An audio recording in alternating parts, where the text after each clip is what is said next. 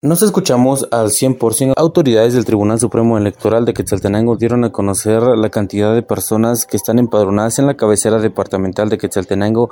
Según las autoridades, eh, la cabecera departamental es eh, uno de los municipios que más empadronados tiene en este tema. Además, también están eh, trabajando en horario extendido en distintas partes de Quetzaltenango por parte del TSE para poder prestar el servicio a la población quetzalteca para empadronarse. Juan Herrera delegado de esta institución, amplía los detalles. En tenemos 112.720 ¿Y se espera que puedan incrementar el número de personas empadronadas? Sí, efectivamente, es, es la, la, razón por la cual estamos trabajando en horario extendido y eh, con los puestos de empadronamiento en, el, en los centros comerciales. Eh, actualmente, ¿qué eh, los requisitos para poder empadronarse?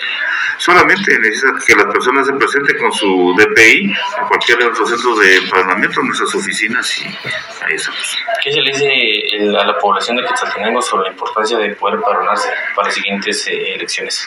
Hacer el llamado básicamente a la, juventud, que es la que menos, menos se acerca a nuestras oficinas, para que se empadrone, que el empadronamiento es la habilitación de sus derechos políticos. Entonces, ya con eso ellos pueden participar, elegir y ser electos, o simplemente tener la ciudadanía. En, digamos, en esta oficina se pueden empadronar también, ¿dónde se ubica? Esta oficina está en la sexta calle, 34 de la zona 1, a media cuadra del Parque del Calvario. Con esta información retorno a cabina, como nos escuchamos.